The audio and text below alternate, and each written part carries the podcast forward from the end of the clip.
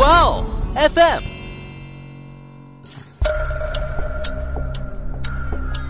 事件众说纷纭，案情扑朔迷离。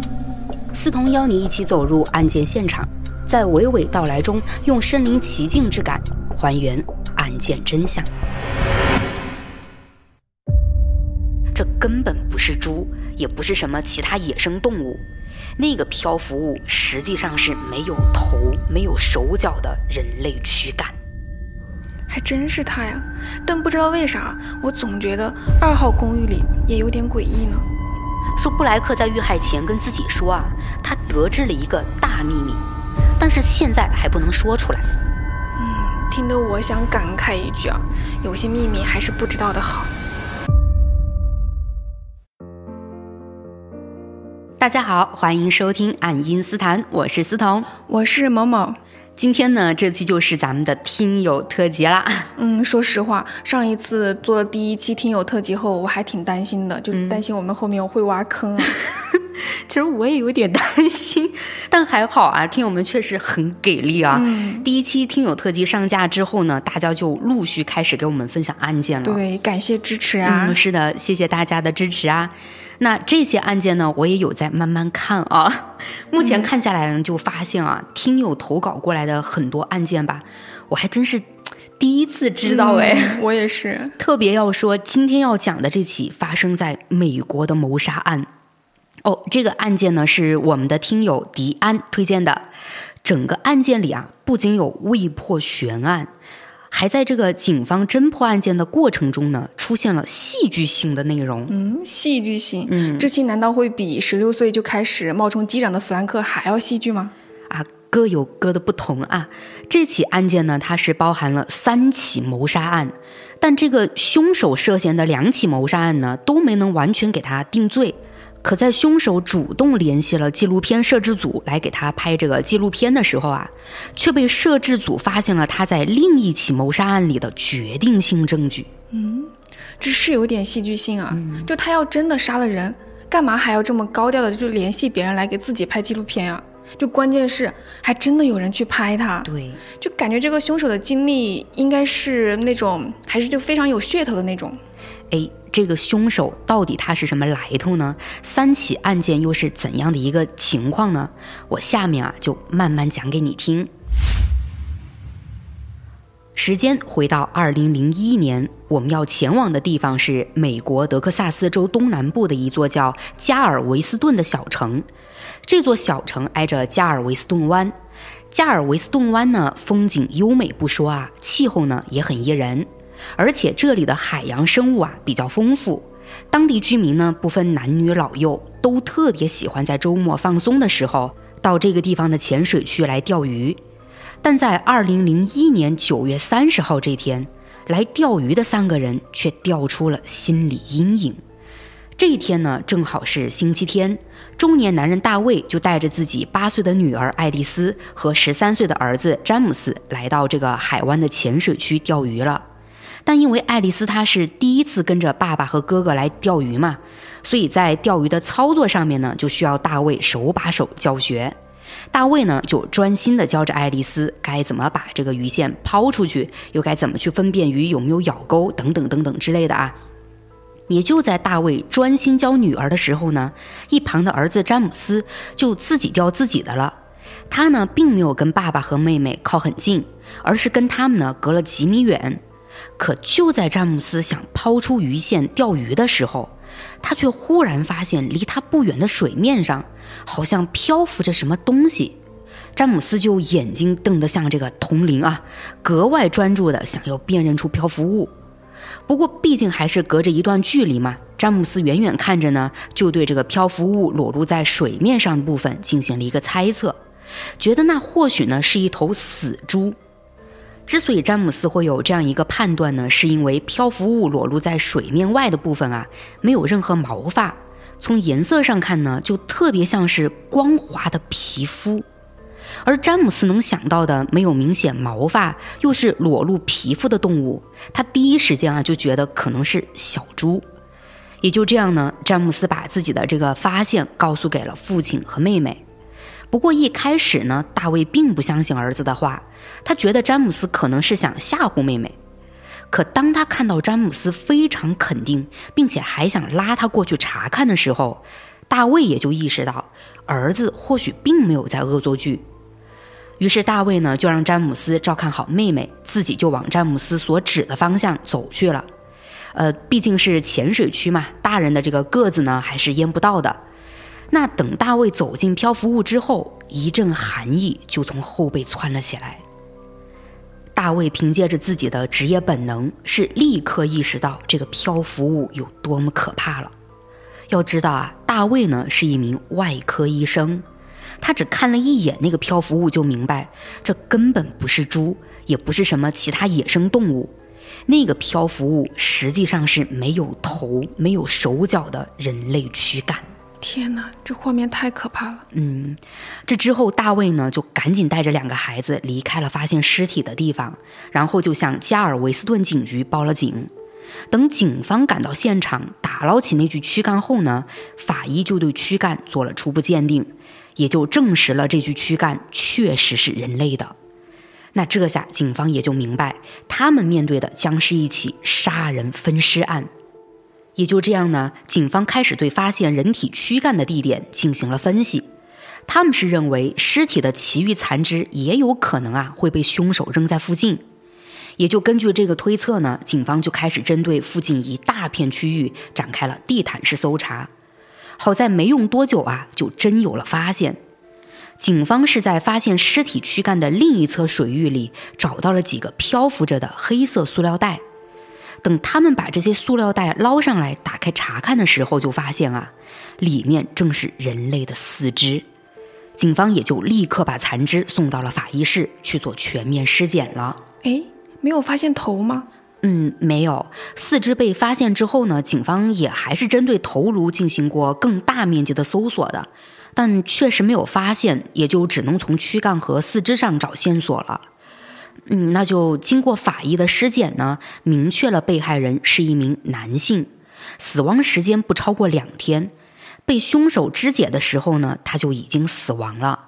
而除了这些内容之外呢，尸检报告上还还原了肢解过程，上面是这么写的：肢解是从右腿开始，接下来是左腿和左臂，然后是脖子和右臂，右臂是最后被切下来的。但只切到一半就猛地断掉了，疑似凶手用脚踩断，但不排除凶手采用其他方法。嗯，尸体被肢解的过程倒是蛮清楚的，但尸检报告上说被害人在被肢解的时候就已经死亡了，那有没有说他的死因呢？这倒没有啊，就目前从躯干和四肢上来看呢，只有尸体被肢解的时候留下的痕迹。而除了这个痕迹呢，法医就没有发现其他明显的致命伤了，所以也就有一种可能啊，警方没有找到的那颗头颅，或许留有被害人的真正死因。嗯，那确实只能找到那颗头才清楚了。嗯，没错。不过警方这几天的调查呢，也不是只围绕着这具尸体去找线索啊，他们是在装手和脚的黑色塑料袋里有了一个比较重要的发现，那就是发现了一张报纸。虽然这张报纸已经被水浸湿了，但还是能辨认出上面写着一个地址：K 大道二二幺三号。而这个地址呢，还就是报警人居住的加尔维斯顿小城，所以警方就去了小城的 K 大道二二幺三号。那在这里呢，他们是看到了一栋两层楼的房子，房子的前面围着栅栏。但隔着栅栏呢，警方却很清楚地看见通往房子大门的楼梯扶手上啊，竟然是残留着血迹。而这个血迹呢，还不是说只有楼梯扶手上有，它不仅是向内一直延到房子的大门里面，甚至向外啊，也就是通往马路的那段路上也有血迹。警方看到这些都已经干了的血迹，就判断这栋房子里或许发生过某件不太好的事儿。也就不排除跟他们发现的被肢解的男尸有关系了。那就这样呢，警方赶紧联系上了这栋房子的主人克劳斯·迪尔曼。不过克劳斯并不住在这栋房子里，他是已经把这栋两层楼的房子改成了几间小公寓，里面呢住着的都是租客。但克劳斯住不住在这儿啊，也不影响警方的调查。警方只需要克劳斯同意他们进屋，并且过来一趟，替他们把这个房子大门打开。那当然，这个克劳斯就完全配合警方执法嘛。也就这样呢，警方顺利的进入了这栋房子。进去之后啊，警方就注意到一楼有两个房间。我呢就把这两个房间分别叫做一号公寓和二号公寓。按照由近及远的查看顺序呢，警方是发现一楼的走廊和一号公寓的门口有被轻微擦掉的血迹，他们就很谨慎地去敲响了一号公寓的门，但里面一点响动都没有。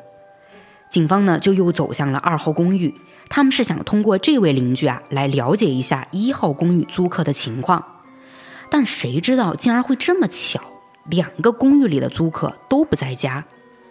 但面对这栋房子有这么多血迹的情况呢，警方就不敢再耽误了，他们便赶紧申请了搜查令，同时呢，也对房东克劳斯进行了询问，也就这样了解到了两名租客的基本情况。一号公寓的租客是一个七十一岁的老大爷，名叫莫里斯·布莱克；二号公寓的租客呢，则是一位五十多岁的女士，名叫多罗西·悉尼。这之后，时间就来到了十月三号这天，搜查令呢也总算批下来了。调查案件的警员就立刻拿着搜查令，再次来到了一号公寓门口。这次他们呢也还是先敲了敲门，屋内却仍然没有任何动静。哎，我怎么觉得屋子里面会是一个很可怕的命案现场呢？嗯，那下面啊，就让我们看看警方打开一号公寓的房间门之后都看到了什么。警方破门进入之后呢，是发现这个一号公寓啊显得特别空空，嗯，就是放眼看去啥都没有的那种。这是什么情况？警方进入这个屋子之后呢，就只看到屋里摆着几件挺破旧的家具，然后就什么都没有了。那等他们初步搜查一圈下来呢，就觉得更奇怪了。这间屋子里竟然连租客，呃，也就是那个叫布莱克的老大爷啊，连他的衣服都没见到一件。嗯，这确实很奇怪啊。嗯，对。那警方面对这种极其怪异的室内情况呢，就更加仔细的搜查起来。也好在有了这次更细致的搜查啊，他们就发现呢，屋子里竟然有被打扫过的痕迹。这一发现倒是让警方联想到了一号公寓楼道和门口的血迹。那有没有可能这个屋子被某人清理掉的，就是大量的血迹呢？嗯。也就这样，警方认为有必要对整个屋子做血迹检测，而他们的这个推测呀，还真对了。这个血迹检测一检测下来啊，就发现屋子厨房的水槽、浴室的淋浴间，还有客厅的地毯上面都有血迹。这个时候，警方就对老大爷布莱克的生死有非常不好的预感了。但警方呢还不能完全确定布莱克就是遇害了，所以他们就先调出了布莱克的公民档案，想要看看能不能找到联系上他的方式。不过这一查呀，竟然让警方发现布莱克在四年前有过一次犯罪记录，而也就因为这样，布莱克就留下过指纹。那在获得了布莱克的指纹之后呢，警方就赶紧将这枚指纹和那具尸体手指上的指纹进行了比对。这比对结果一出来，尸体身份也就确定了，正是老大爷布莱克，还真是他呀。但不知道为啥，我总觉得二号公寓里也有点诡异呢。哎，还别说，这个二号公寓啊，还真就有猫腻在。那当时警方对一号公寓的调查和对尸体身份的确认，其实是分成两队进行的。所以就在一部分警员确认布莱克和尸体是否有关系的时候呢，还在调查公寓的警员们就通过这个血迹检测有了新发现，是发现什么呢？就是一号公寓门口被清理过的血迹啊，竟然是一直延伸到了二号公寓的门口。而警员再次敲响二号公寓的房门，想要做进一步询问的时候呢，就发现二号公寓的租客还是不在家。嗯，这绝对就有问题了。嗯，所以警方就又向法院申请了搜查令。那很快呢，搜查令就下来了，警方也就走入了二号公寓租客多罗西·悉尼的家中。但进去之后呢，他们就发现这间屋子里的摆设也非常简单，而且多罗西的生活痕迹相当少。警方甚至没有在这间屋子里找到跟多罗西有关的东西，比如说那个能证明身份信息的证件啊，或者照片之类的。甚至啊，整个屋子看下来，竟然都没有任何一件女性用品。但虽然没有女性用品吧，警方却在多罗西的卧室里发现了一顶女士假发。嗯，除此之外呢，还有一点让警方觉得很奇怪，那就是按照常理来说啊，一般都是铺在家具或者这个电器上的防尘罩布，竟然被铺在厨房的油毡地板上。一名警员呢就走过去将布掀开了。这一掀啊，就让在场的所有警员看到那块被布盖着的地板上，竟然布满了细小的割痕。警员们呢，就赶紧把这个地板撬开了，结果就在地板下面发现了大量的血迹。与此同时呢，还在客厅搜查的警员也有了发现，他们是在很隐蔽的地方发现了一双疑似残留有血迹的鞋子，还有一把明显沾着血迹、长约十厘米的水果刀。后面经过鉴定呢，确认地板下的血迹，还有鞋子和这个水果刀上的血迹，都是一号公寓租客布莱克的。这之后，警方又对二号公寓里的其他地方进行了血迹检测，结果显示，厨房的墙上、客厅的地毯上也都有大量的布莱克的血迹。那有了这些发现之后呢，警方就将一号公寓的血迹和二号公寓的血迹进行了对比，这让他们意识到啊。二号公寓的血液面积更大，血液量更多，那也就不排除二号公寓就是布莱克被肢解的地方。也就这样呢，居住在二号公寓的多罗西就成了警方的头号嫌疑人。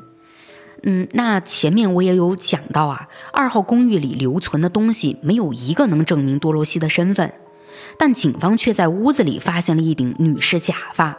所以当时呢，他们就对这个多罗西的身份产生了怀疑，不会是男扮女装吧？嗯，没错。但不管多罗西是男是女啊，警方目前要做的呢，就是尽快找到他。所以这之后就开始对多罗西展开调查了。警方的调查方向呢，主要有两个。一个是对房东克劳斯，还有房子里的其他租客以及附近的邻居们进行询问，想要通过这些人呢了解更多关于布莱克和多罗西的信息，特别是布莱克遇害前后的情况。第二个调查方向呢，则是扩大了搜索范围，他们对两间公寓进行搜查之后，就开始围绕整栋房子，还有房子周围，甚至附近的垃圾桶啊进行了搜查。那我先说第一个调查方向。也就是警方的询问情况，房东克劳斯呢是提到了这么一件事儿，说这个死者布莱克呢是一个脾气暴躁的老人，经常和其他租客吵架，而他的经济情况比较糟糕，已经很久都没交过房租了。那在九月初的时候呢，克劳斯就看这个布莱克的租约到期了嘛，就不打算再跟他续租，所以是给布莱克发了一封搬离通知。但布莱克呢，就是占着屋子，怎么都不肯搬。那房东克劳斯也拿这个布莱克没有办法，毕竟啊，别人七十多岁了，难道这个房东上门去赶他走吗？克劳斯当然不可能这么做，也就放任布莱克继续住着了。可警方听到这儿就觉得很奇怪了，布莱克并不打算搬走，那为什么他们在搜查的时候，一号公寓里会空荡荡的呢？哦，对，我记得你说。警察是在布莱克家里，就连衣服都没发现一件。嗯，是，你想啊，一个强占房东屋子，表明自己就要住下去的人，怎么会就家里这么空？好歹换洗的衣物这些还是要有的吧？嗯，难道布莱克在遇害前是计划搬出去了，只是还没有告诉房东就被杀了？但这里我感觉也说不通啊，就房租都交不出来的人，再搬家还能搬到哪儿去呢？就不可能再找一个像这样的房东，就是免费让布莱克住吧？嗯，这里呢，我就要浅显的去提一个信息啊，那就是警方有查到布莱克有一笔巨额存款啊。关于这笔巨款的情况呢，我放到后面再来解释啊。嗯，那接下来呢，我再说警方询问了解到的嫌疑人多罗西的情况。根据房东克劳斯所说呢，多罗西在公寓里虽然租住了接近一年的时间啊。但他总共只见到多罗西四次，这种情况或许在现在我们看来是很正常啊，对，但在当时呢还是很少见的。毕竟那个时候是没有微信啊、支付宝这些能让他们线上转账的，所以那个时候的租客支付租金呢，普遍都是跟房东见面交钱的。那克劳斯与多罗西之所以很少能碰面，也就要从最初租房的时候说起。当时多罗西向克劳斯租房的时候呢，表示说自己这个嗓子有问题，没办法说话。所以多罗西就靠这个写字来跟克劳斯交流，也就通过这些文字呢，克劳斯就了解到多罗西是一个热爱旅游的人，会经常出门，有时候旅游的时间呢就会长一些。所以在他外出旅游期间呢，他会安排自己的男性朋友，一个叫罗伯特·德斯特的人过来帮他照看房子。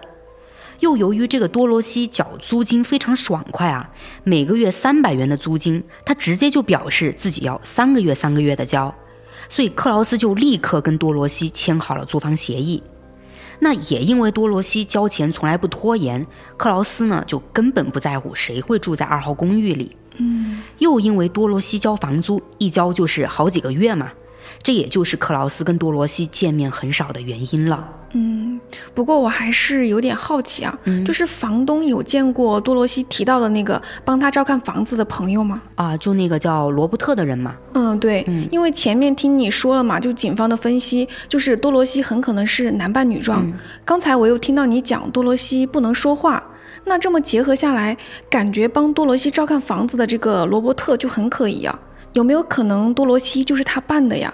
就多罗西不是说自己不能说话，那也就能懂了呀。男人扮女人，一说话不就露馅了吗？但如果房东有见过罗伯特，那他应该也能感觉到罗伯特和多罗西就有没有什么相似性吧？就比如个头啊、体型啊什么的。哎，你这么去推测呢，也还是合理。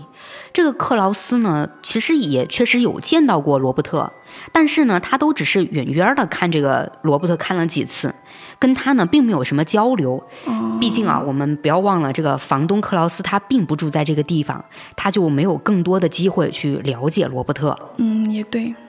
警方当时听完克劳斯的话之后呢，虽然也是有在猜测这个罗伯特的身份。但这种猜测没有实质性的这个证据支持啊，所以警方还是决定向其他邻居多打探一些信息。而租在同一栋房子里的其他租客呢，就告诉警方说，他们是有见过多罗西和罗伯特的，是同时看到他们两个人吗？哦，没有啊，因为这个罗伯特出现的时候呢，多罗西都出去旅游了。啊，虽然这些租客有见过他们两个人啊。但也都只是简单的打招呼，并不会有更多的交流，所以租客们呢，并不觉得这个多罗西和罗伯特有什么不对劲儿的。不过有一名租客倒是回忆起，说是在案发前一段时间，他有看到罗伯特和布莱克在吵架。那除了租客呢，住在附近的邻居们也说了他们对罗伯特和多罗西的印象，说是看见罗伯特的次数比多罗西要多。所以大家对这个罗伯特的印象呢要深一些。邻居们觉得罗伯特性格有些害羞，但是挺有礼貌的。他们还经常会在那栋房子的门廊前看到罗伯特在那儿抽烟。但有一位邻居却提到说呢，在九月二十九号，也就是警方发现布莱克尸体的前一天啊，他有看见罗伯特把一些黑色塑料袋搬上一辆银色本田车。嗯。黑色塑料袋，嗯，这不就是跟警方之前发现的那个装有四肢的塑料袋吻合了吗？那罗伯特的嫌疑狂飙呀！对，而且这里感觉也可以结合租客提供的信息来分析啊。之前不是说有看到罗伯特和布莱克发生了争吵吗？嗯，那是不是这起争吵引发了血案呢？感觉有可能哎，就罗伯特冲动杀人嘛，肢解尸体之后呢，就用车运走抛尸，感觉说得通哎。我们俩在这儿真的是一通分析啊，是，嗯，但还是来看当时警方怎么判断的啊。他们呢，哎，还确实也觉得罗伯特有这个冲动杀人，然后分尸抛尸的可能。嗯，但是这也仅仅只是基于现有信息做的推测，能证明这些推测正确的证据呢，倒还没有被发现。呃，那以上呢，我就把警方在第一个调查上获得的信息说完了，下面就是他们的第二个调查方向。也就是警方对房子附近展开的搜索，在这一次的搜索上呢，竟然是有线索了。警方呢是在垃圾桶里找到了一家五金店的购货小票，还有一张眼镜店预约取眼镜的凭证。先说那张五金店的购货小票啊，警方是查到这家五金店距离布莱克住的地方只有两条街，而通过这张小票上的记录呢，就能让我们知道购买人曾买过什么。他是买过一把水果刀、一张防尘罩布，还有一把锯子。那剩下的那张取眼镜的凭证上呢，则写着顾客的名字罗伯特·德斯特。这一个购物单，一个取眼镜的凭证，貌似也只有那个凭证能确定跟罗伯特有关系。嗯，所以警方呢，他们也就针对有明显指向性的凭证去做后续调查了。他们呢是去了这个眼镜店，跟店员确认了这张凭证的真实性，而这个凭证呢就是真的。警方也在之后得知，罗伯特预约取眼镜的时间是在十月八号。那当时其实离这个预约时间啊，也就只有三天了。说实话吧，那个时候警方是不认为罗伯特会来取眼镜的，毕竟这起杀人分尸案呢，早就在当地传开了。如果罗伯特真的是凶手，那也早就心里有数，知道警方会调查他的。所以罗伯特有什么必要非得为了一副眼镜冒险到眼镜店来呢？警方有了这种判断之后，也就没想过安排警员在附近蹲点。他们呢是想着再去这个五金店了解一下情况。不过当时跟眼镜店店员沟通的警员还是把自己的电话号码留下来了。他告诉店员，如果罗伯特有来取眼镜，那就立刻打电话通知他。嗯，那也还好，起码防了一手。对，也还真是幸好啊，有这个警员，因为罗伯特呢还真就去拿眼镜了。十月八号这天呢，警员就接到了眼镜店那边打来的电话，说罗伯特出现了。这名警员就赶紧上报了情况，警局呢就立刻出警赶往了眼镜店，也就这样啊将罗伯特给逮捕了。而在当时呢，警方也就对罗伯特当天驾驶的车辆进行了搜查，这辆车跟邻居提供的车辆信息一致，是银色本田车。而在车的后备箱里呢，是被警方找到了一把锯子。啊，是五金店那张购物清单上的吧？没错，除了这把锯子呢，还有一支九毫米口径的手枪。之后，警方通过对罗伯特的询问，就确认了多罗西的真实身份，确实就是罗伯特假扮的。那在警方告诉罗伯特他将会被指控一级谋杀的时候，罗伯特他表现出来的那种状态啊，就好像很平静，没有什么特别大的情绪波动，反而是呢了解起了这个保释金。毕竟罗伯特他也是有权利要求取保候审嘛。嗯，那就在罗伯特的要求下呢，警方就告诉他，保释金是二十五万美金。二十五万美金，这放到现在也不是小钱啊。对，而且要知道，当时还在二零零一年，这二十五万美金显然就是天价呀，想也没几个人能拿得出来。可是令警方傻眼的是什么呢？罗伯特被捕都还不到二十四小时呢，他们就眼睁睁看着罗伯特从警局里出去了。啥意思呀？他是真的交了二十五万美金吗？对，嗯，这个罗伯特他在得知了自己要交多少保释金之后呢，他就说要给自己的妻子打个电话。那这通电话结束之后的第二天，罗伯特的妻子就拿着二十五万美金出现了。警方真的都被罗伯特给整懵了。罗伯特和他妻子到底是什么人啊？竟然在这么短的时间内，真能拿出二十五万美金？对呀，我也很好奇，他到底是什么身份呢？罗伯特的妻子呢？她是一名房产中介，在当时确实也挺有钱的啊。但要说谁更有钱，那还是罗伯特。哦，在罗伯特被保释的第二天呢，警局就开始接到大量的电话。而这些电话都是其他地区的新闻媒体打来的，那些记者呢，全想了解罗伯特在加尔维斯顿的这起案件到底是怎样的一个情况。也就因为媒体不停的骚扰啊，加尔维斯顿警局的警察就知道了罗伯特的真实身份，他竟然是纽约地产巨头的长子，一个身家过亿的超级富豪。哇！但撇开这个身份啊，却让当地警方了解到了罗伯特的情况。而这就让罗伯特更加可疑了。谁能想到啊，罗伯特竟然除了布莱克这起案件之外呢，还曾卷入过两起谋杀案。这罗伯特不简单呐。是的，那罗伯特被保释之后呢，时间也就来到了十月十六号。加尔维斯顿法院就要对布莱克被谋杀分尸的案件召开首次听证会了。那作为嫌疑人的罗伯特呢，是需要出庭的，但罗伯特却一直没有出现。最后大家就发现啊，罗伯特竟然逃跑了。嗯，他这一跑不就是不打自招了吗？没错。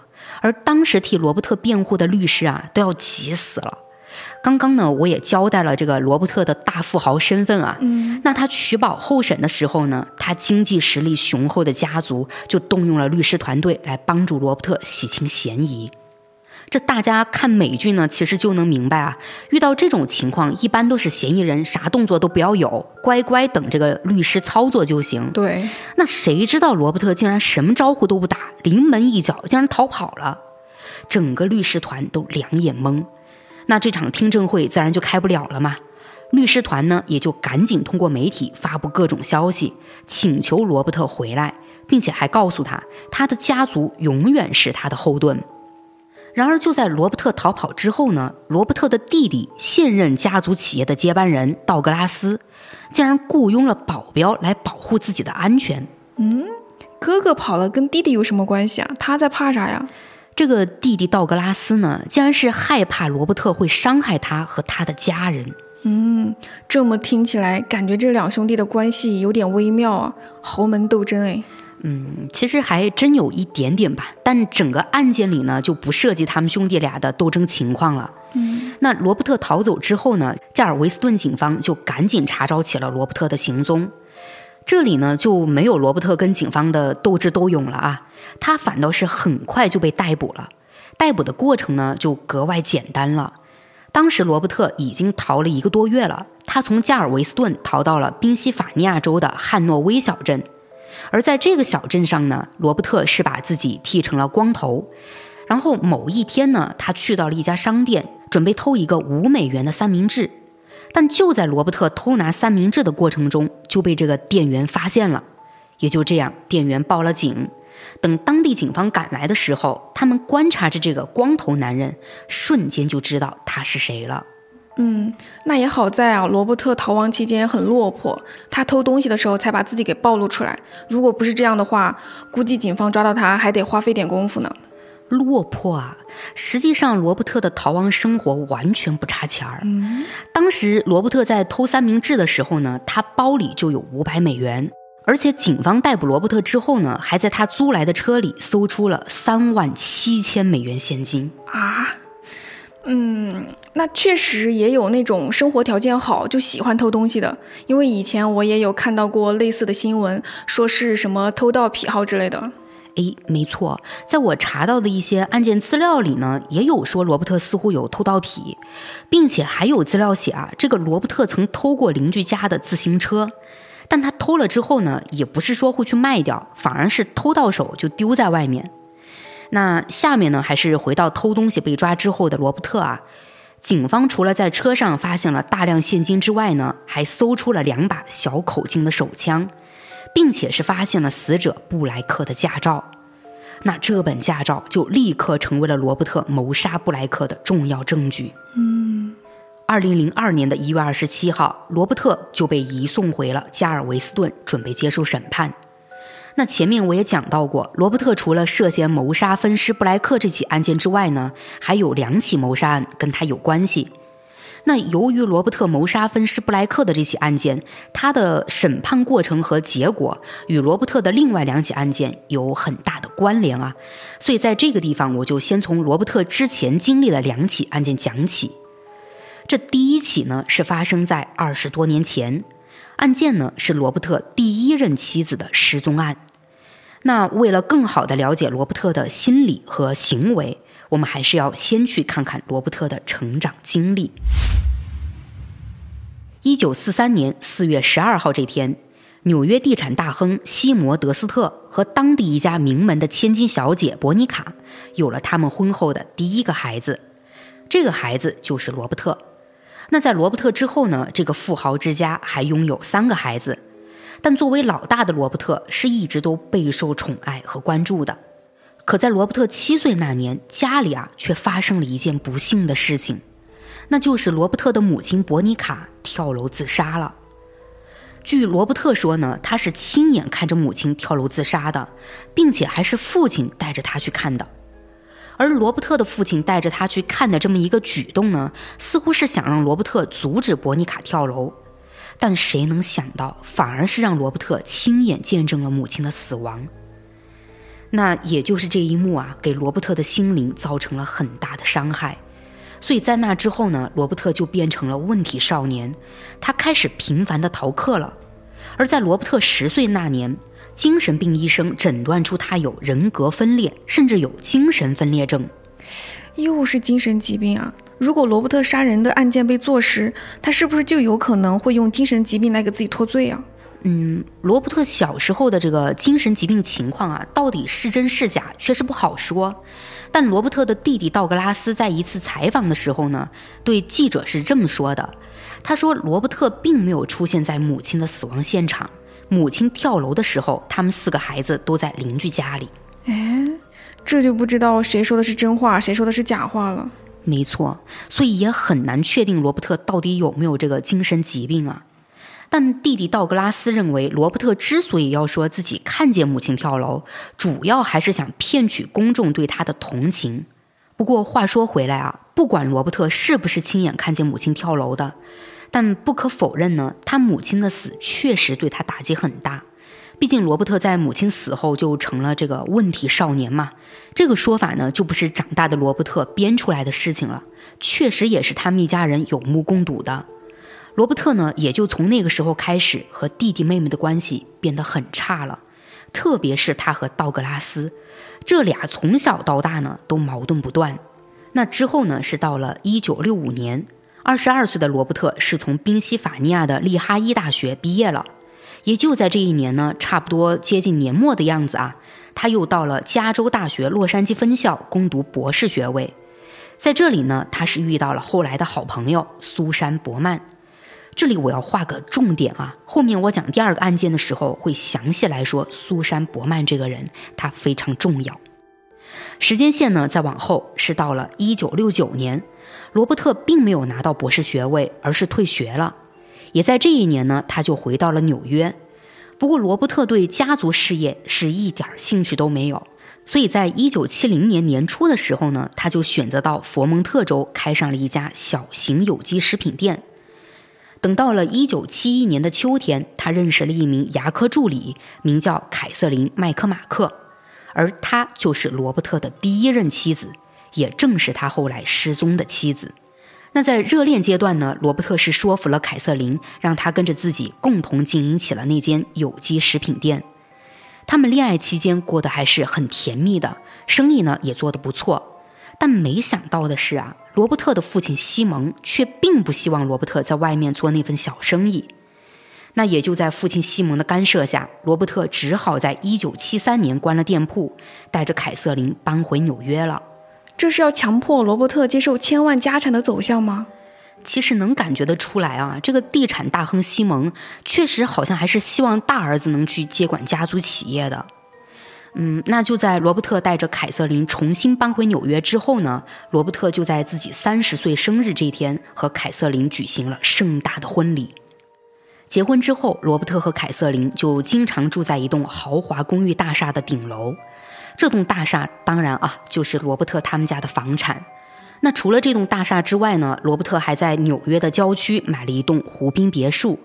当时他和凯瑟琳是经常去那里度假的。那虽然看着罗伯特和凯瑟琳回来之后就过起了无忧无虑的土豪生活，但实际上呢，他们也不是成天就想着怎么花钱怎么玩啊。罗伯特和凯瑟琳自从回到纽约之后呢，就都有各自要忙的事情了。罗伯特是进入了自家的德斯特集团，开始了工作，而凯瑟琳呢，是给自己定了目标，开始攻读护理学位。那在一九七八年，凯瑟琳就顺利获得了护理学位，并且又考入了纽约的阿尔伯特爱因斯坦学院攻读儿科专业。嗯，挺好。那在罗伯特和凯瑟琳的婚姻生活中呢，幸福虽然有，但是随着时间的推移吧，他们的婚姻就慢慢出现问题了。其中最大的一个问题是孩子。在结婚前呢，罗伯特是和凯瑟琳约定过要当丁克。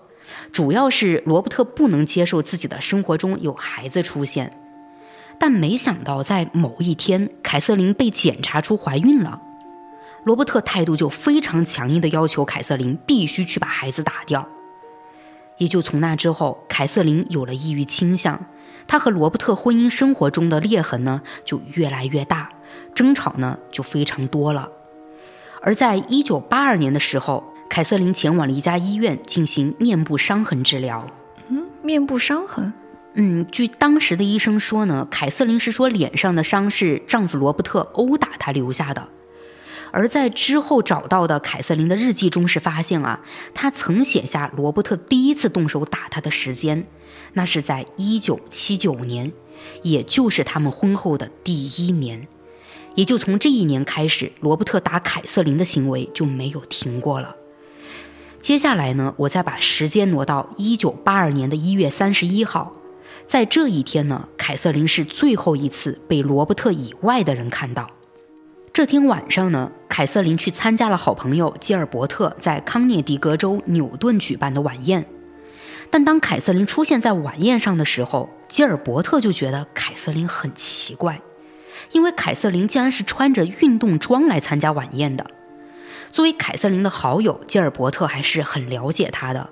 凯瑟琳平时是一个很注重礼仪的人，晚宴这种场合，她的穿着打扮呢，从来不会这么随意。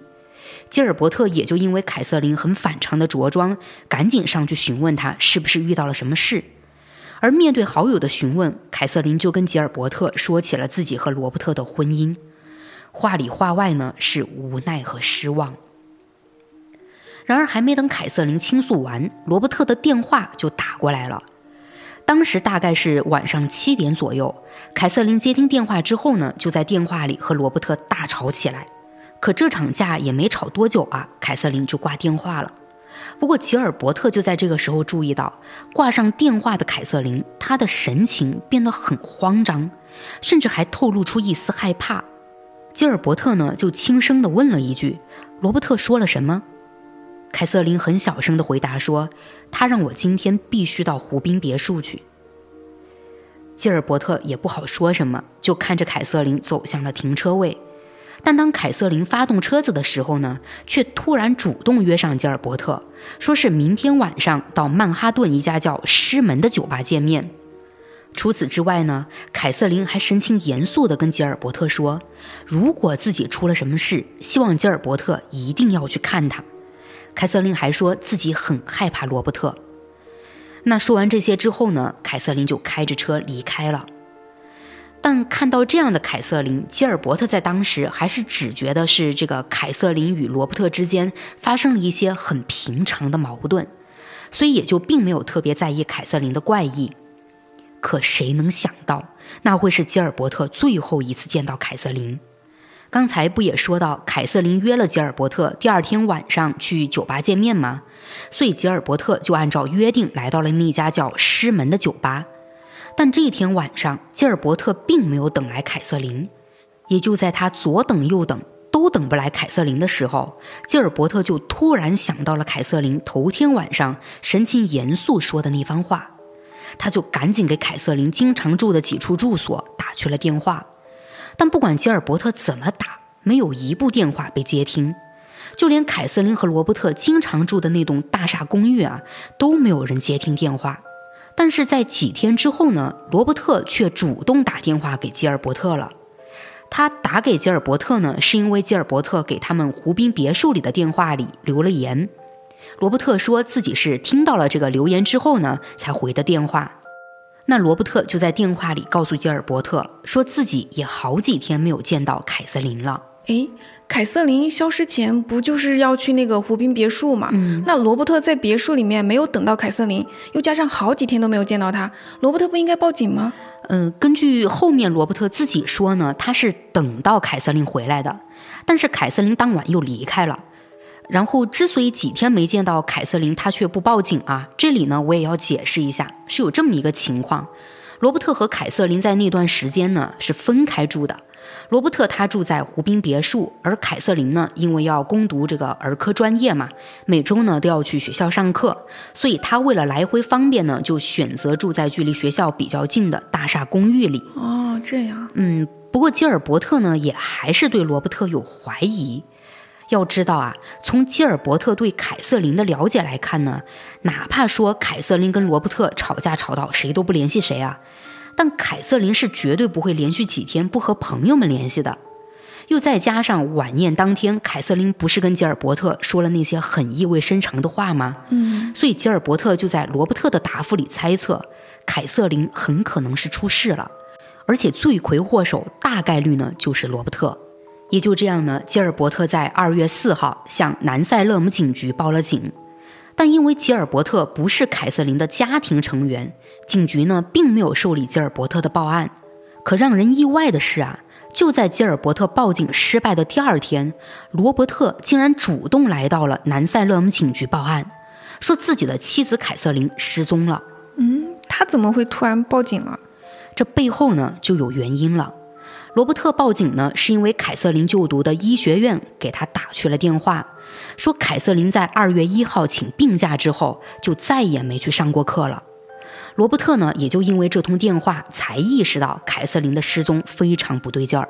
他是知道凯瑟琳是把学业看得很重，绝对不会出现连着好几天不去上课的情况。哦，那也因为罗伯特的报案，就让警方想到了这个前一天报案的吉尔伯特。这个吉尔伯特呢，也是提到一个叫凯瑟琳的女人失踪的事情。那这下两个报案人都提到同一个失踪人员，警方也就立刻对凯瑟琳的行踪进行了调查。而在调查期间呢，吉尔伯特作为最后见到凯瑟琳的非亲属人员，他就将自己知道的一切，甚至是自己对这个罗伯特的怀疑啊，都告诉给了警方。警方呢，也就针对吉尔伯特提供的信息，对罗伯特进行了询问。而在这次询问中呢，警方就获得了罗伯特最后一次看到凯瑟琳的信息。那我们就来详细的了解一下，一月三十一号，也就是凯瑟琳参加宴会那天，罗伯特的视角里到底发生了什么？罗伯特说呢，那天是星期天晚上七点半左右，凯瑟琳就开着车回到了湖滨别墅，但回来的凯瑟琳看着像是喝了酒，不过并没有多醉。之后呢，罗伯特在和凯瑟琳的交谈中，就为了一点小事情发生了争吵，吵到最后呢，凯瑟琳就坚持说要在晚上独自回曼哈顿的大厦公寓。罗伯特当时就想着第二天呢是周一嘛，凯瑟琳毕竟也要赶明天早上医学院的课，所以就没有拦着他，也就同意让凯瑟琳回去了。但罗伯特考虑到凯瑟琳是喝了酒，就没有让她开车。而是罗伯特开着车将凯瑟琳送到了卡托纳车站，并且是看着凯瑟琳上了九点十五分开往曼哈顿的火车。等凯瑟琳的火车开走之后呢，罗伯特才开车返回了别墅。而在他进到别墅前呢，还碰到了邻居比尔。罗伯特就和比尔喝了几杯红酒。在这之后呢，他又出门遛了趟狗。遛狗呢是遛到了差不多晚上的十一点十五分的时候，他就用路边的付费公用电话给凯瑟琳住的大厦公寓打了通电话，想知道这个凯瑟琳有没有到家。那个时候呢，电话有被接通，凯瑟琳告诉罗伯特自己正在看电视。也就这通电话之后呢，罗伯特就跟凯瑟琳再也没有联系上了。那在警方听完罗伯特讲的内容之后呢，也就去了凯瑟琳住的大厦公寓。确实是被证实了，罗伯特的说辞没有作假。大厦公寓那边提供证词说呢，在一月三十一号晚上，他们的一个门卫有看到凯瑟琳回来。而除了公寓这边证实了凯瑟琳的行踪之外呢，警方也了解到，凯瑟琳在二月一号的早上给医学院打了通请假电话。也就在警方对获取的信息进行了确认和分析判断后啊，他们就不认为凯瑟琳的失踪案跟绑架之类的案件有关了。警方倒更觉得凯瑟琳的失踪很有可能呢，是因为她和丈夫吵架而选择的离家出走。嗯，什么呀？嗯，警方会这么去认定呢，也跟他们当时经常接手的一些案件有一定的关系。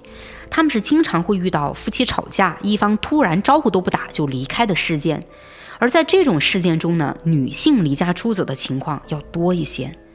但这种离家出走吧，大概率过几天就能结束，也就这样。所以警方就认为凯瑟琳用不了多久就会主动回家，所以他们呢就没有再继续跟进调查了。不过反倒是这个罗伯特啊，他没有放弃寻找凯瑟琳，他不仅找了私家侦探，同时呢，还在报纸上发布了一则凯瑟琳的寻人启事。也就是这个寻人启事啊，是彻底让纽约沸腾了，所有人都开始议论德斯特集团继承人之一的罗伯特他妻子失踪的事情。一瞬间啊，各路媒体记者是扛着这个长枪短炮，对罗伯特和他的父亲西蒙展开了围追堵截。而这种高强度的被外界关注呢，就让很敏感又缺乏安全感的罗伯特十分恼火了。那在这个时候呢，罗伯特读博的时候认识的好朋友苏珊·伯曼就站出来了。就前面我画重点的地方啊，那个人记得苏珊呢，她在那个时候是一名很优秀的记者。她为了让罗伯特不受到恶意揣测，是主动站到了罗伯特的身前，帮他应对各种舆论。那再说回这个凯瑟琳的失踪案。当时不就成了整个纽约的爆点新闻吗？嗯，也就因为关注度实在太高了，警方就不得不把他们之前给凯瑟琳失踪案定性成的这个离家出走啊给推翻了。嗯，他们是赶紧将凯瑟琳的失踪正式立案，而这一次警方的调查就细致多了，他们是制定了两个调查方向，一个是对凯瑟琳居住的大厦公寓进行搜查，另一个呢是对凯瑟琳的社会关系进行排查。但这两个调查方向呢，都没有让警方获得太多的线索。不过，他们倒是在凯瑟琳哥哥那儿了解到了这么一件事儿：那是凯瑟琳失踪的前三天，他竟然有向罗伯特提出离婚。而离婚协议上呢，凯瑟琳并没有要求去做什么财产分割啊，只是希望罗伯特能支付他一笔经济补偿。但这个要求是被罗伯特给拒绝了。到最后，罗伯特甚至还停掉了凯瑟琳所有的卡。这也让凯瑟琳无法缴纳医学院最后几个月的学费，而如果交不上学费呢？这也就是说，凯瑟琳很可能毕不了业。嗯，从离婚这件事上来看的话，感觉这跟凯瑟琳失踪有点关联啊。不会是罗伯特因为凯瑟琳提出了离婚，然后就恼羞成怒的动了杀心吧？但如果真的是这样的话，那为什么罗伯特又要发布寻人启事，把这个事情闹大呢？就感觉很矛盾。嗯，目前线索就太少了，也不好去确定罗伯特的行为动机啊。那在警方从凯瑟琳哥哥那儿了解到了这个情况之后呢，吉尔伯特啊，就是凯瑟琳的这个好朋友啊，是再次来到了警局。他竟然是直接给警方拿出了一份罗伯特杀害凯瑟琳并且抛尸的证据。嗯，吉尔伯特这么强的吗？他是怎么拿到证据的呀？是这样的，自从凯瑟琳失踪后呢，吉尔伯特就一直觉得这件事情罗伯特啊绝对脱不了干系。他在看到警方对凯瑟琳案件的态度这么敷衍的时候，就意识到要想知道凯瑟琳失踪的真相，根本就指望不上这些警察。所以他呢就决定自己动手调查。吉尔伯特呢就召集了几个姐妹，在一天半夜，趁这个罗伯特不在湖滨别墅的时候，就开车去到了别墅。几位女士呢是砸碎了别墅的窗户，偷偷潜入进去的。吉尔伯特他们呢是想要在这个别墅里找找看，看有没有跟这个凯瑟琳失踪有关的线索。但在他们进入别墅之后呢，就发现啊，别墅里的每一个房间都被收拾的特别干净。但是呢，吉尔伯特他们还是发现了一些奇怪的地方，那就是凯瑟琳的化妆品、学习用的书本。还有这个日记本这些很私人的物品啊，竟然都被扔在了垃圾桶里。扔东西的人呢，除了这个罗伯特，自然就不会有其他人了。嗯，那吉尔伯特就纳闷了：凯瑟琳怎么一失踪，罗伯特就要扔掉自己妻子的私人物品呢？这种行为看起来就像是罗伯特知道凯瑟琳永远都不会回来，所以留着凯瑟琳的东西完全没有必要似的。嗯，是有点像。嗯，而除了发现凯瑟琳的私人物品被扔掉之外呢，吉尔伯特他们还在垃圾桶里找到了一张纸条，上面写着几个单词，翻译过来呢就是垃圾场、桥、挖掘、船、租车。吉尔伯特和姐妹们看着纸条上的单词，越想啊就越觉得毛骨悚然了，因为这些单词吧是让他们一瞬间就联想到了抛尸。嗯。也就这样呢，吉尔伯特将这张纸条拿了出来，交给了警方。那好在有这个吉尔伯特的发现，警方呢是将调查目标对准了罗伯特。不过，在吉尔伯特提供了自己的这些发现之后呢，警方其实也没有对罗伯特采取什么强制措施，主要还是吉尔伯特提供的证据啊，并不能百分之百的认定凯瑟琳的失踪就是罗伯特做的，所以警方也只能依据吉尔伯特给出的信息来针对罗伯特开展进一步调查。要说啊，警方这非常有针对性的调查呢，还是给他们带来了发现。他们是对罗伯特之前的说辞再一次进行了核实。还记得罗伯特有说他把这个凯瑟琳送上车回到别墅之后，和邻居比尔喝酒的事情吗？嗯，对。但这次调查呢，警方去询问这个邻居的时候，比尔却告诉他们说，那天晚上他压根儿就没和罗伯特喝过酒。嗯，那这一下就不用多说了。罗伯特自然是在自己的说辞上有说过谎，嗯，警方呢也就把罗伯特叫到了警局接受询问。那通过这一次的问话呢，罗伯特是承认了自己撒谎了，并且还说凯瑟琳离开之后，自己也根本没有给他打过电话。警察就问罗伯特：“那你为什么要撒谎呢？”结果他回答说自己只是想避免麻烦，不想让警方怀疑他。但谎言被拆穿，他不就更可疑了吗？嗯，所以罗伯特越是这样想要撇清关系啊，警方就越觉得他很可疑。那随着警方更深入的调查呢，就发现连罗伯特说的送凯瑟琳上火车这件事儿啊，都有可能是假的啊，因为他们根本就找不到能为这件事情作证的人。也就在罗伯特最开始的说辞被发现涉及到几个谎言之后呢，不仅是警方啊，甚至关注这起案件走向的民众都认为罗伯特与凯瑟琳的失踪有很大的关系。然而，警方调查了一大圈之后呢，摆在他们面前的现实情况却是找不到凯瑟琳活着的迹象，也找不到凯瑟琳的尸体。那这种情况下，就代表着他们不能确定凯瑟琳已经死亡。也没有直接证据能证明罗伯特跟凯瑟琳的失踪有关系，所以最后警方只能将该案当做一起普通失踪案处理了。后面呢，也就没再特别关注调查了。啊，这完全就是没有结果呀。对，但是呢，这起失踪案却在二十年后又被翻出来了。起因呢，是警方逮捕了一个叫马丁的暴露狂。那是一九九九年的十一月。马丁被捕之后呢，就要面临法院的审判了。而在开庭前呢，他却突然联系警方，说自己愿意用一起谋杀案的信息来换取减刑。也就这样，警局派出了一名叫贝塞的警员去跟马丁了解谋杀案的情况。马丁就告诉贝塞说呢，自己的前嫂子曾在八十年代给罗伯特夫妇当保洁员。也就在那个时候呢，前嫂子有非常肯定的告诉马丁，说罗伯特在湖滨别墅里杀了凯瑟琳。贝塞听完之后呢，就半信半疑的将自己了解到的情况上报给了警局。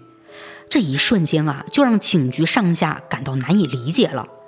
因为根据当时凯瑟琳所住的这个大厦公寓提供的门卫的证词，还有医学院的证词，凯瑟琳呢不应该是回到了大厦公寓之后，在二月一号请完假才失踪的吗？对呀，如果罗伯特那晚在别墅就杀掉了凯瑟琳，公寓那边的门卫怎么还能说看到凯瑟琳回来了呢？嗯，医学院又怎么会在第二天接到凯瑟琳打过去的请假电话呢？对哈。不过，警方他们还是要承认，确实在最开始调查凯瑟琳失踪案的时候呢，就因为有这两方的证词，他们就根本没有想过去搜查湖滨别墅。嗯，我还是有点不懂当时警方的调查了。明明之前吉尔伯特就在别墅里面发现了一些可疑的情况，就警方为什么不针对这一点，就去别墅查一查呢？嗯，当时可能也是警方觉得吉尔伯特提供的线索都不是直接证据，而且他指认罗伯特是凶手，在很大程度上啊都是这个吉尔伯特的主观判断。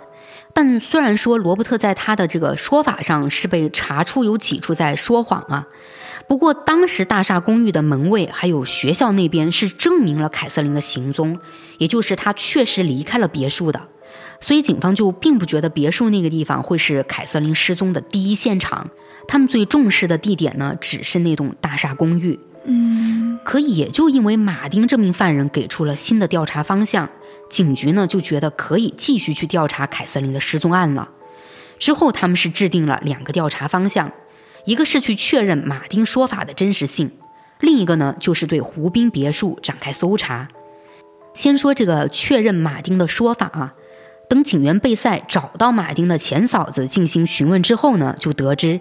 当初告诉马丁罗伯特杀凯瑟琳这件事，只是这个前嫂子编造的。这也能编？嗯。不过警局也不是说知道马丁的说辞是假的就立刻停止对凯瑟琳失踪案的调查啊，他们呢还是批准贝塞继续去对那栋别墅进行搜查。所以贝塞呢就带着一队警员前往了湖滨别墅。但这次调查我们也知道啊，都是二十年后了。那栋原本属于罗伯特的别墅也早就卖给别人了，但贝塞为了了解到一个真实情况，就跟现在的房主说明了来意。在获得对方的同意之后呢，警员们就立刻针对整栋别墅展开了搜查，什么地板啊、墙壁啊、橱柜啊等等等等，各种犄角旮旯，警员们都没有放过。但或许就因为过去了二十多年吧，别墅里呢没有让他们发现什么有价值的线索。贝塞还特意针对别墅外的一片湖进行了搜索，他是专门让潜水员下去仔细搜查了一番，可仍然是没有发现。那面对这一次毫无结果的搜查，贝塞却并没有打算放弃凯瑟琳的失踪案，他是找来了这起案件涉及到的所有人的卷宗，贝塞一本本的看着，了解到了当时案件的一个具体调查情况。他也就发现凯瑟琳的失踪案确实有些说不通的地方，而在这之后呢，贝塞就把自己对这个案件的看法跟地方检察官进行了沟通，最后他得到了检察官的支持，也就这样，两千年的十月三十一号，警方正式重启了对凯瑟琳失踪案的调查。那这一次呢，带队调查的就是贝塞。他将整个案件进行梳理之后，就认为凯瑟琳的失踪最关键的还是在罗伯特身上。那自然嘛，就要去找这个罗伯特，好问问清楚。但贝塞却发现，这年已经五十六岁的罗伯特竟然像是人间蒸发了一样。他用了任何渠道都联系不上罗伯特。贝塞呢，又花了好大一番功夫，这才打听到。原来，在一九九二年，罗伯特的父亲希曼将家族企业交给了罗伯特的弟弟道格拉斯之后，罗伯特就离开了纽约，也和家人断绝了联系。但是在一九九五年，罗伯特的父亲临终前呢，他在弟弟妹妹不在场的情况下，是短暂的出现在了父亲身边。但在父亲希曼去世之后举办的这个葬礼上啊，并没有人看见疑似罗伯特的人出现。也就这样。罗伯特就继续和家人断绝着联系，到现在呢都没人知道罗伯特在哪儿。那就在贝塞寻找罗伯特的过程中呢，他还是没有停止查阅凯瑟琳失踪案里被记录下来的那些证词。就在贝塞反复查看、推测、分析的时候，他竟然发现证词里啊有好几处内容啊是在之前的调查中被警员们忽略了的。比如说，这个案发当晚呢，大厦公寓的门卫说看见凯瑟琳回到公寓的这个说法，其实不是门卫亲口对警方说的，而是德斯特集团提供的信息。那我们知道，凯瑟琳住的那栋大厦公寓本身就是德斯特集团的，德斯特集团又是罗伯特自家的企业，那在这里上班的门卫到底看没看到凯瑟琳，不都是德斯特集团说了算吗？所以这么一来，那天晚上凯瑟琳是否真的有回到公寓，就需要打一个问号了。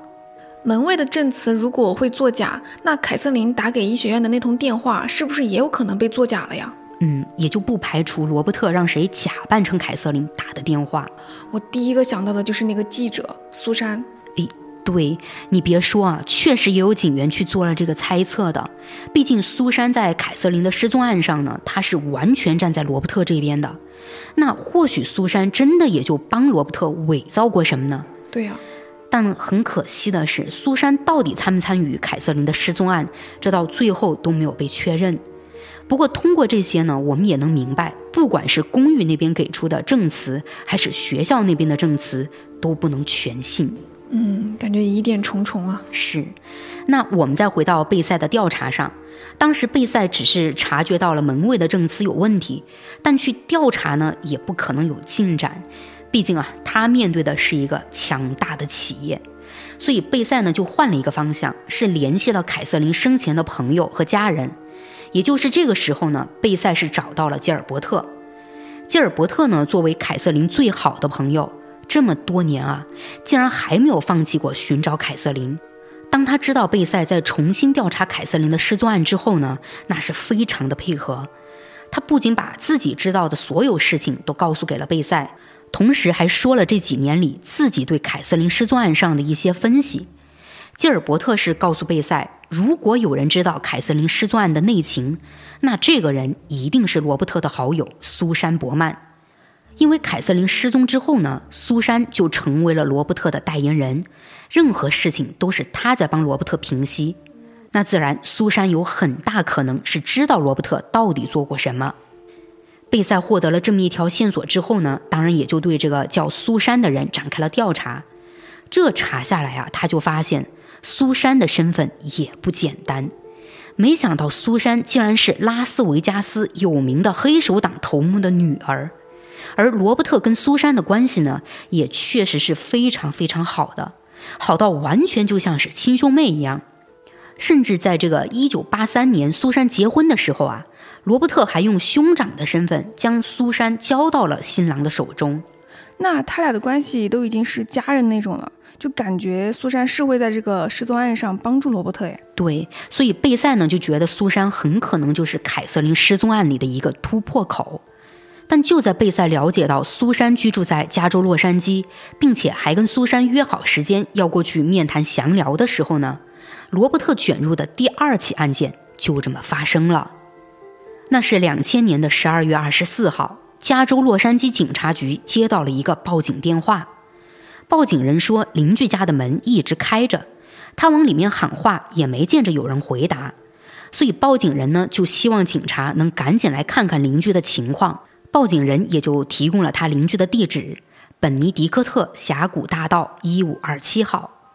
而这个地址就是罗伯特的好友苏珊的家。那洛杉矶的警察呢，就立刻前往了苏珊家。他们一进去就发现啊，苏珊以仰躺的姿势倒在了地板上，并且已经死亡了。之后经过法医尸检呢，是得知苏珊是被一枪毙命的，而那处致命枪伤呢，是在苏珊的后脑勺上。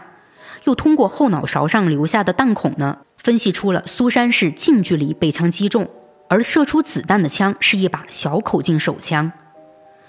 除此之外，法医也明确了苏珊的死亡时间是不超过二十四小时的。那在洛杉矶警方获得了这些信息后，就又继续对苏珊的房子进行了搜查。他们是注意到苏珊屋子里的物品都是完好的，也没有贵重物品丢失的情况，更没有发生打斗的痕迹。基于这些，警方就判断苏珊的死亡很可能是熟人作案，而苏珊被人枪杀的消息在这之后呢，就通报到了纽约警局贝塞这里。他知道这个消息后，第一时间就觉得罗伯特有作案的嫌疑。毕竟从各种角度来看，苏珊她的这个死亡时间啊，太巧了。怎么贝塞想要找苏珊了解凯瑟琳的失踪案，苏珊就会突然被杀了呢？很难说这会不会是罗伯特知道了苏珊要跟警察见面之后就采取的杀人灭口。可即便贝塞是认为罗伯特的嫌疑很大，但洛杉矶警方却有另外的判断，因为这个苏珊她不是黑手党老大的女儿吗？然后尸检报告又显示苏珊是后脑勺近距离中枪死亡的。洛杉矶警方就认为杀苏珊的手法跟黑手党传统的杀人手法相似。就怀疑啊，这有可能是一起黑手党帮派袭击。然而，这起案件发生后还没过去几天呢，洛杉矶警局竟然收到了一封匿名信，信里写着一行字：“本尼迪克特峡谷一五二七号尸体。”而在信封上呢，也只留着一个手写的收件地址，地址是比弗利山庄警局。这里就要稍微提一嘴了。信封上写的这个比弗利，也就是 Beverly 这个单词，寄信人是拼写错了。正确的单词呢是 B E V E R L Y，但信封上却把单词最后的 L Y 写成了 L E Y。这封信虽然在这里起不了太大作用，但后面呢却成了破案的关键。所以我们在这个地方呢也拿支笔出来画个小重点。那除了单词拼写的问题呢，还有一点是让洛杉矶警方感到头皮发麻的，因为通过信封上的邮戳可以明确得知，这封信寄出的时间是在他们发现苏珊尸体的前一天，而这个寄信人却在苏珊尸体被发现之前就在信里写到了尸体，这也就说明寄信人绝对是知道苏珊已经死亡了，那很大概率上就是凶手本人寄出的这封信。警方又从寄信人如此迅速就寄出信件，告诉他们苏珊尸体信息的这个举动来分析呢，推测凶手很可能是对这名死者有特殊感情，他不希望这具尸体直到腐烂都没被人发现。那基于凶手有这种行为，洛杉矶警方就排除了黑手党作案的可能，毕竟那些黑手党啊是不可能对自己杀死的人有这么特殊的感情的。对。要真说特殊感情的话，就只有罗伯特了。他和苏珊毕竟是亲如家人嘛。这里感觉就是罗伯特为了保全自己，一咬牙就把苏珊给杀了。嗯，下面呢就再去看看纽约警局的贝塞，他又做了哪些调查？那在贝塞认为苏珊是被罗伯特灭口之后呢，他就赶紧去申请查看了洛杉矶警方对苏珊的调查情况。这个时候，贝塞就发现了一个重要线索。那就是苏珊的账本，通过这个账本上写下的一堆借款之类的信息呢，贝塞这才知道，原来苏珊在被枪杀前啊，她的生活是过得非常窘迫的。苏珊不仅拖了好几个月的房租，甚至连日常温饱问题都穷到没办法解决了。哎，从你讲的苏珊的身份来看啊，感觉她也应该是一个经济实力就比较雄厚的人吧。毕竟啊，已经过去二十年了嘛，人生呢是变化无常的。先来说一下苏珊她黑手党头目女儿的这个身份。事实上，苏珊的父亲在苏珊十二岁的时候呢就去世了，而没过多久呢，苏珊的母亲也去世了。也就是说，苏珊很早就失去了父母。那最初，苏珊父母的兄弟朋友还是会看在以往他们的这个交情上，帮忙照顾一下苏珊。但时间久了呢，特别是苏珊成年之后啊，也就不会再去特别关心照顾她了。再说这个苏珊成年开始工作之后，最初呢，她确实是一名优秀的记者。特别是凯瑟琳失踪后啊，苏珊甚至凭借自己的专业能力帮罗伯特力挽狂澜，很多负面舆论都能被苏珊洗白。而那个时候的苏珊，当然也就是各种不缺钱的。可在凯瑟琳失踪案平息之后呢，苏珊就从记者这个职业上转行了，她当上了作家、编剧。但可惜的是，苏珊的作品并没有那么受欢迎，所以她的收入呢就开始下滑。而在这期间呢，她也因为各种原因和丈夫离了婚，就一个人搬去了洛杉矶。所以在苏珊被枪杀之前呢，她就迫于生活压力，开始找朋友们借钱救急了。而那个时候，苏珊手上其实还有一个项目，但推进的很慢。她当时呢是想着等手上的这个项目完成之后，拿到了钱再来慢慢还。那说回苏珊的账本，在账本上记录的一笔笔款项中，就有好几笔数额很大的款项来自罗伯特了。而贝塞了解到这些之后呢，他就对自己最开始推测的关于罗伯特杀害苏珊的动机有了更大胆的推测。会不会是苏珊借着自己知道凯瑟琳失踪案的真相，就在生活困难的情况下，将这个不能公开的真相作为了威胁罗伯特的武器？苏珊就有可能是以此要挟罗伯特，让他给自己钱。那如果罗伯特拒绝，苏珊就会把凯瑟琳失踪案的真相告诉警方。那苏珊能同意来跟自己详聊凯瑟琳的失踪案，会不会就是苏珊再次管罗伯特要钱被拒绝了呢？但苏珊是没有想到啊，自己的这个结局竟然会被罗伯特杀掉。嗯嗯，但是贝塞虽然觉得罗伯特的嫌疑变得更大了啊，可实际上呢，他作为警察也清楚，他的这些推测呢，并没有实质性的证据能够支撑，所以也不可能正式对罗伯特进行立案调查。那在贝塞没有更多的发现之后，洛杉矶警方那边也没有了任何动静，苏珊的这起案件就慢慢的成为了一起悬案。嗯，那罗伯特卷入的前两起案件呢，就说完了。呃，但在这个地方呢，我想做一个小补充。就贝塞在最开始想要找到这个罗伯特，却怎么都找不到啊？就前面也提到了嘛，他怎么都没找到。这个原因呢，就是罗伯特他隐姓埋名、改头换面，甚至还男扮女装的躲到了德克萨斯州的加尔维斯顿，住在了二号公寓里。而当时罗伯特把自己隐藏的这么好呢，主要就是不希望自己被媒体发现，再来骚扰他的生活。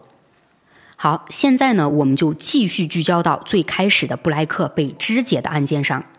那之前这个案件是讲到罗伯特涉嫌杀害布莱克，在取保候审的时候逃跑，然后又因为偷三明治再次被捕了。那罗伯特被捕之后呢，不仅要面临涉嫌谋杀布莱克的指控，同时还要接受当年凯瑟琳失踪案的重新调查。而这个时候，罗伯特却也有应对方法，他是怎么做的呢？他是花了一百八十万美元，聘请了两位知名律师为自己辩护。到了二零零三年，布莱克被谋杀分尸一案在德克萨斯州法院开庭审理了。罗伯特是被指控一级谋杀。那在律师的陪同下呢，罗伯特就讲述了案发经过。他说，布莱克是个脾气暴躁的人。九月二十八号那天，当自己从外面回到二号公寓，并打开房门的时候。竟然看到布莱克就坐在自家的客厅里，而且布莱克的手上啊还拿着罗伯特放在家里的手枪。罗伯特说：“看布莱克当时的神情呢，他好像很生气。那见到怒气冲冲又拿着枪的布莱克，罗伯特就害怕了。他想试着说服布莱克，希望他把枪放下，但布莱克不仅不放，甚至还将枪口对准了罗伯特。”那罗伯特面对自身生命受到威胁，他就在出于自我保护的情况下冲向了布莱克，想要抢过布莱克手里的枪。可就在他和布莱克争夺枪的过程中呢，枪就不小心走火了，并还射中了布莱克的脸。眨眼之间啊，布莱克就倒在了地上。而布莱克被枪击中后呢，也没给罗伯特抢救的时间，布莱克是很快的死掉了。罗伯特看着倒在血泊里的布莱克，完全吓傻了。可他呢也不敢报警。而针对自己不敢报警的原因呢，罗伯特说是他想到自己在之前啊已经涉及了两起案件，如果这个时候报警，肯定没有人会相信他，所以他才决定将布莱克分尸并抛到海中。等罗伯特说完整个案发经过之后呢，他也表明了自己的态度，说自己杀死布莱克属于正当防卫。嗯，听到这个说法就知道是罗伯特的律师在支招吧？嗯，那绝对有律师的帮助。但是呢，警方也还是要针对这些进行调查的。不过调查下来啊，他们就发现真实情况似乎并没有那么简单。还记得一开始讲布莱克住的那个一号公寓的情形吗？嗯，就布莱克家里很空嘛，然后我怀疑布莱克要搬家。但是很疑惑啊，这么穷怎么还可以找到其他住的地方呢？然后你就说他有一笔巨款。嗯，没错。其实从后续资料里记录下的一些内容来看呢，我个人觉得啊，布莱克当时可能就是在陆陆续续搬家。这里呢就要来讲布莱克拥有的那笔巨款了。警方是发现呢，布莱克在南达科他州的一家银行里有十三万七千美元的存款。而这笔存款就是在布莱克遇害前不久存进去的。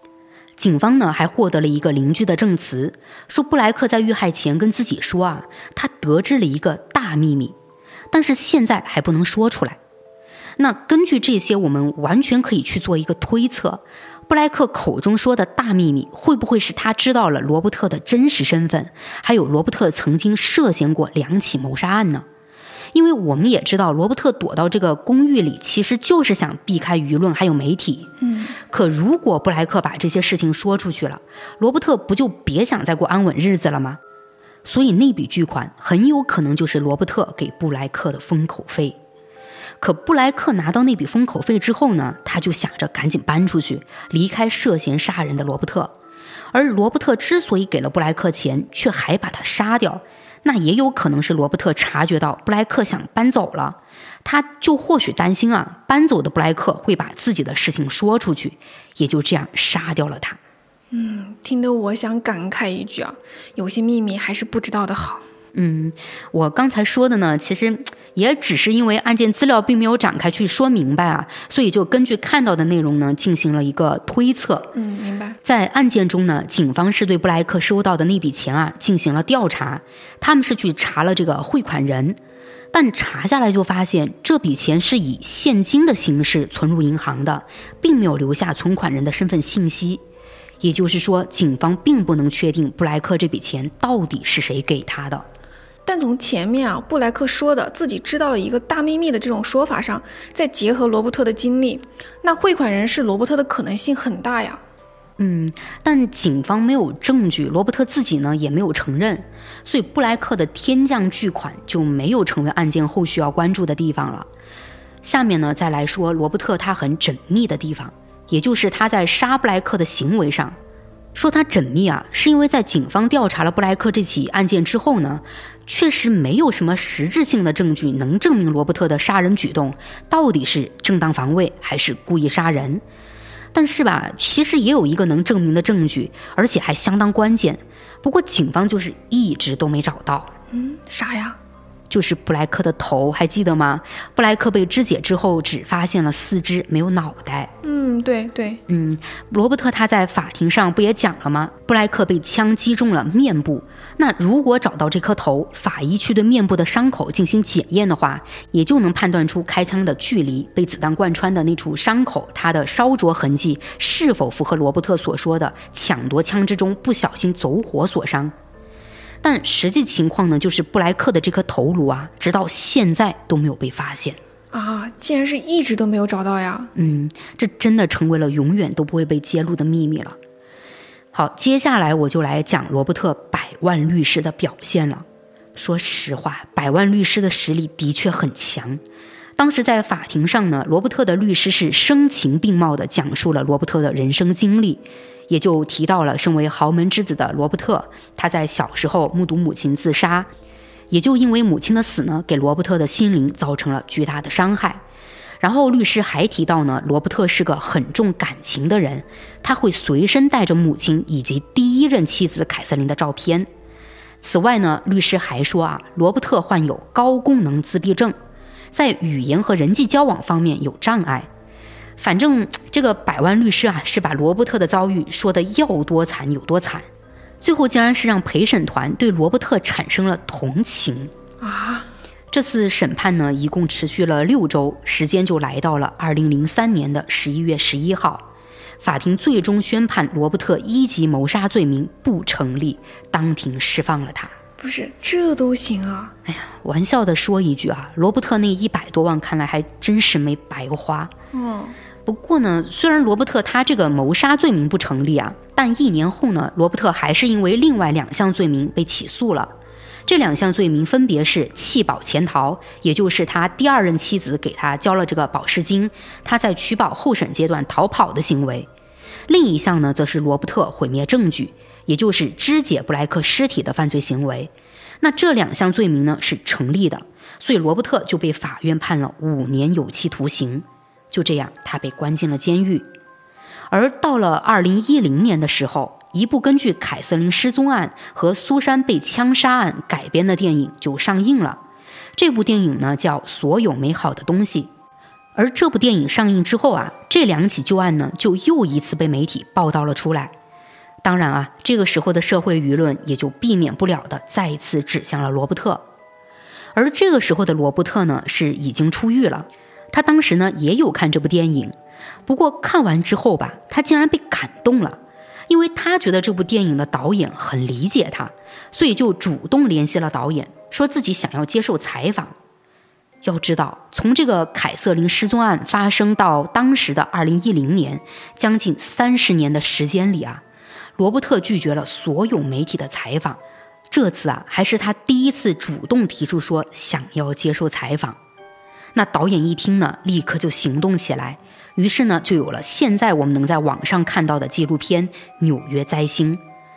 那罗伯特之所以会同意拍这个纪录片，当然也是有他的用意的。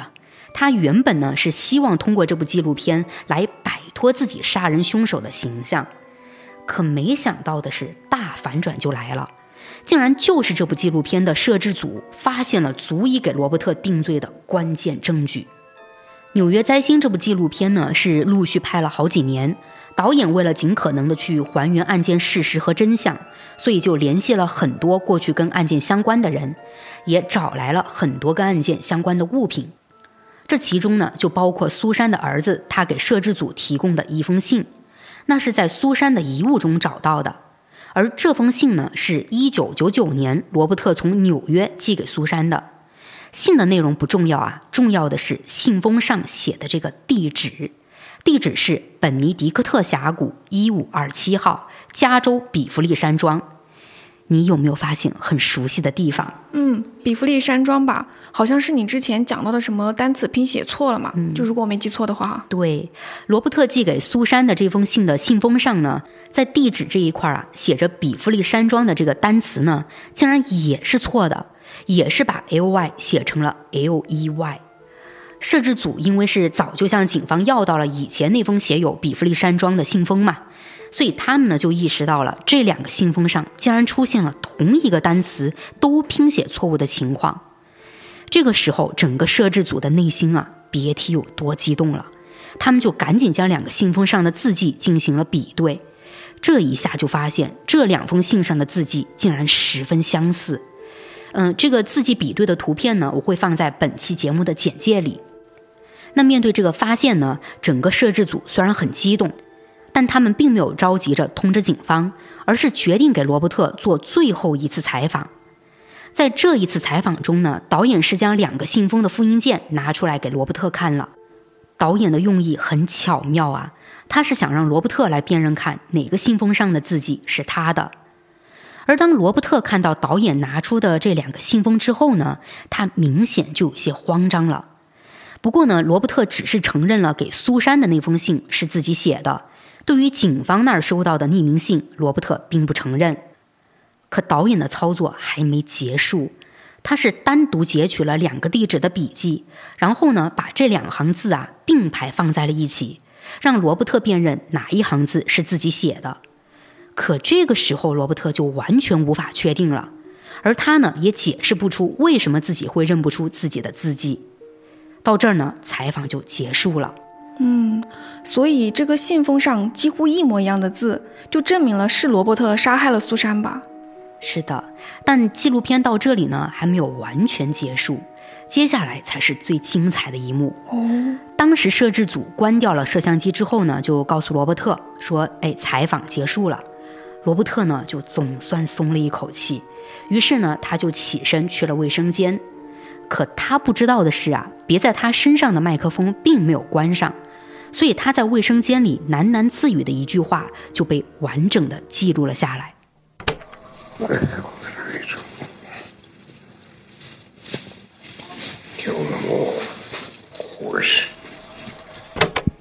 这句话翻译一下啊，意思呢是我到底都做了什么呀？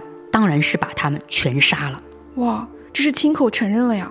对，但是呢，我在查阅资料时有看到一个说法啊，说这段音频呢其实是片方剪辑拼接的，也因为这个情况，这份音频文件啊并没有成为指认罗伯特的关键证据。最关键的呢还是那两封信。摄制组结束拍摄之后呢，他们就将所有的资料和证据都交给了警局。就这样，一个多月后，罗伯特因涉嫌谋杀苏珊，在新奥尔良被捕了。这一次，警方就有充分的证据来证明苏珊的死与罗伯特有关了。到了二零一六年的十一月四号，罗伯特被引渡到了加州，并被关在了洛杉矶监狱。后来呢，是到了二零二一年的十月十四号，罗伯特就因为谋杀苏珊被判处了终身监禁，不得假释。可就在判决结果出来之后的同一个月里，罗伯特就因为疾病去世了。那个时候的罗伯特呢，七十八岁，而在他死之前啊，还有一个案件正等着审理，那就是一九八二年罗伯特谋杀第一任妻子的案件。可也就是因为罗伯特的死，这个案件呢，也就没有答案了。嗯，不管有没有答案啊，这真凶好像已经很明确了。嗯，没错。嗯，那最后呢，还是来到了我的影视剧推荐环节哈。其实呢，这期节目我是被反向安利的，就真的超想看《纽约灾星》这部纪录片，感觉会很精彩。嗯，超级精彩。对，大家去看，真的。嗯。不过听你讲到最后，我是突然联想到了一部美剧《叫《美国犯罪故事》，就是第一季的内容，嗯，也是有真实案件改编的，就是轰动世界的辛普森杀妻案。整个氛围也是走的纪录片基调，对这一类纪录片感兴趣的听友，推荐你们去搜来看看哦。嗯，那今天呢，我们就聊到这儿了。为了咱们听友特辑能继续更新啊，还希望大家多多投稿哦。是的，想要投稿的听友，别忘了加听友群哦。没错，我们就下期再见吧，拜拜。拜拜。